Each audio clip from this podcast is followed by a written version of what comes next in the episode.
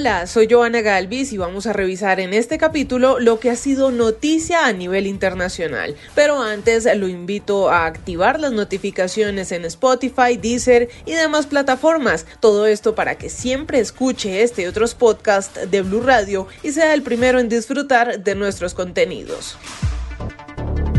Comenzamos hablando de esas consecuencias que ha generado el viaje de la presidenta de la Cámara de Representantes de Estados Unidos, Nancy Pelosi, a Taiwán. Y es que esas consecuencias están creciendo minuto a minuto. En las últimas horas, China comenzó las anunciadas maniobras militares insólitas con fuego real, como lo advirtieron si ella visitaba Taiwán. Según las autoridades taiwanesas, 22 aviones militares chinos han cruzado la línea media entre China y la isla lo que está pasando en ese punto del mundo, Enrique Rodríguez. El gobierno chino suele ser fiel en el cumplimiento de sus advertencias. Por eso no había duda en que hoy comenzarían las anunciadas maniobras militares que tienen mucho de pataleta y de llamada de atención.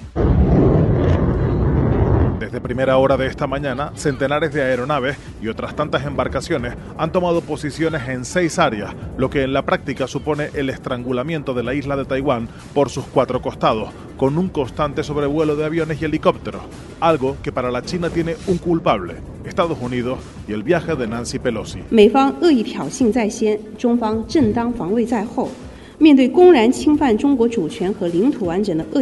Sin embargo, lo que más ha preocupado son los anunciados y cumplidos lanzamientos de misiles, que según la versión del Ministerio japonés de Defensa habrían sobrevolado el espacio aéreo de Taiwán para acabar cayendo al menos cinco de esos proyectiles en la zona económica exclusiva de Japón, un hecho nunca antes visto y que ha encendido todas las alarmas en Tokio. Mientras tanto, Nancy Pelosi ha continuado su gira en la zona, pasando por Corea del Sur, donde mantuvo una conversación telefónica con el primer ministro del país, un gesto que se interpreta como una suerte de desagravio por parte del gobierno de Seúl al de Pekín. La jefa del legislativo estadounidense, después de haber visitado la zona de frontera entre las dos Coreas, se ha trasladado ya a Japón en la última etapa de una gira que será recordada en la zona durante mucho tiempo. Gracias Enrique y son las relaciones entre las dos potencias las que más han resentido el viaje de Nancy Pelosi a Taiwán una semana después de la conciliadora charla entre Joe Biden y Xi Jinping. Carlos Arturo Albino en Washington, ¿cuál sería entonces el escenario actual de esas relaciones? ¿Qué dicen los expertos? China le mostró más que los dientes a Estados Unidos por la visita de la presidenta de la Cámara de Representantes, Nancy Pelosi a Taiwán, región que reclama a China como suya. En entrevista con Blue Radio, el analista político en Estados Unidos, Wadi Gaitán, asegura que ahora las relaciones entre ambos países, entre las dos potencias más grandes del mundo, serán más complejas. Sigue siendo aún más complicado con la visita ahorita de la Speaker of the House, Nancy Pelosi. Eh, China ha dicho que quiere tomar pasos porque mira esto como una amenaza. Nosotros nos acordamos en 1980 o en los principios de los 90 que China mandó misiles a la agua, no, no Taiwán, pero fue por decir aguas que, son parte. Es que el gobierno chino está furioso porque la tercera funcionaria de Estados Unidos en la línea de sucesión, después del presidente Joe Biden y la vicepresidenta Kamala Harris, es la presidenta de la Cámara de Representantes del Congreso de los Estados Unidos, Nancy Pelosi, quien dice que defiende los derechos humanos y además que Estados Unidos está comprometida con la causa de Taiwán. Muy bien, Carlos, gracias. Y el secretario general de las Naciones Unidas llamó inmorales y de codicia grotesca las ganancias de las grandes empresas petroleras. Dice que se están lucrando de la guerra y de la gente más pobre mientras destruyen el planeta. Silvia Carrasco. Inmoral, ese fue uno de los términos que utilizó Guterres para calificar las ganancias de las mayores empresas del petróleo en el mundo, como Repsol, Total Energies, British Petroleum, ExxonMobil, Shell o Chevron que a pesar de la guerra han reportado en el segundo trimestre del año ganancias que triplican y hasta cuadruplican los beneficios del mismo periodo del año anterior. Les ha dicho Guterres que están lucrando sobre el sufrimiento de las comunidades más pobres. It is immoral for oil and gas companies to be making record profits from this energy crisis on the back of the poorest people and communities. Fue más allá, instó a los gobiernos del mundo a poner impuestos a estas ganancias exorbitadas. And I urge people everywhere to send a clear message to the fossil fuel industry and their financiers that this grotesque greed is punishing the poorest and most vulnerable people while destroying our only common home, the planet. Dice que así se enviaría un mensaje claro a la industria del combustible fósil y a sus financistas de que su grotesca codicia está a las personas más vulnerables a la vez que está destruyendo el planeta. La petición de impuestos temporales a las empresas del petróleo está avanzando en Europa. El Reino Unido e Italia ya lo han puesto en marcha y también se discute en España. Gracias Silvia y vamos a México. Allí la Fiscalía General de la República informó que investiga al expresidente Enrique Peña Nieto por al menos tres casos de corrupción por delitos como enriquecimiento ilícito, lavado de dinero y delitos de carácter electoral.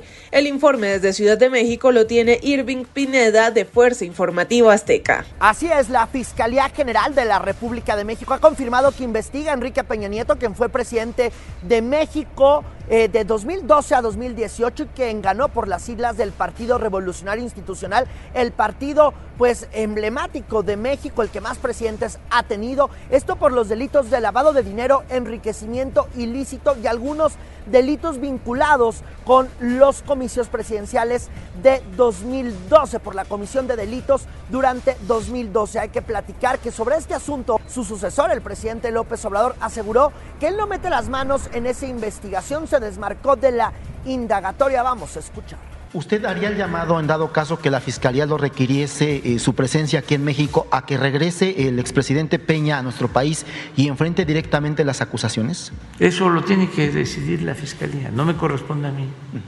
Y no es mi fuerte la venganza.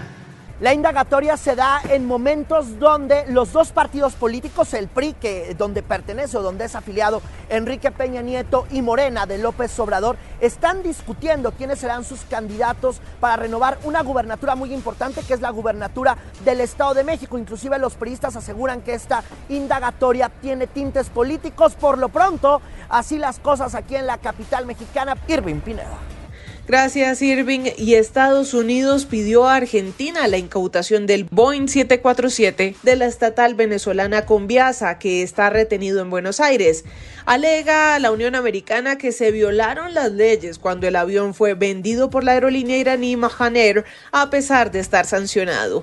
Santiago Martínez. Hola, sí, el avión de Entrasur, una filial de Conviasa que sigue inmovilizado en el aeropuerto de Seis en Buenos Aires desde el pasado 8 de junio, ahora es requerido por la justicia norteamericana. Recordemos que la aeronave llegó a Argentina procedente de México con un cargamento de autopartes tras haber intentado sin éxito entrar en Uruguay y su tripulación estaba integrada por 5 iraníes y 14 venezolanos. Alega una corte de Estados Unidos que se violaron las leyes de control de exportaciones al ser vendida esta aeronave a Conviasa cuando la empresa iraní estaba y aún se mantiene sancionada. Insisten las autoridades que se trata de impedir que las entidades sancionadas obtengan acceso a bienes fabricados en Estados Unidos o se beneficien de su transferencia ilegal. Resaltar que la solicitud estadounidense Buenos Aires se produce justamente al día siguiente de que un juez argentino estimara que existen elementos para seguir investigando a siete de los tripulantes del avión, cuatro iraníes y tres venezolanos, mientras los otros 12 les permitió salir del país. Estados Unidos declaró la emergencia de salud pública por la viruela del mono, lo que permitiría el desembolso de fondos, recopilar datos y movilizar más personal en la lucha contra la enfermedad. Así lo anunció el secretario de Salud y Servicios Humanos, Javier Becerra. In light of all of these developments, Uh, and the evolving circumstances on the ground, I want to make an announcement today that I will be declaring a public health emergency on monkeypox. La declaración de emergencia es efectiva por 90 días, pero puede renovarse. Tiene lugar cuando este jueves se superaron en todo el país los 6.600 casos relacionados con la viruela del mono. Aproximadamente la cuarta parte de ellos están registrados en el estado de Nueva York. Y aunque este recorrido por el mundo se detiene por el momento, no olvide escuchar este y otros podcasts de Blue Radio en Spotify, Deezer y demás plataformas. Active las notificaciones para que disfrute de nuestros contenidos en cualquier lugar y momento del día.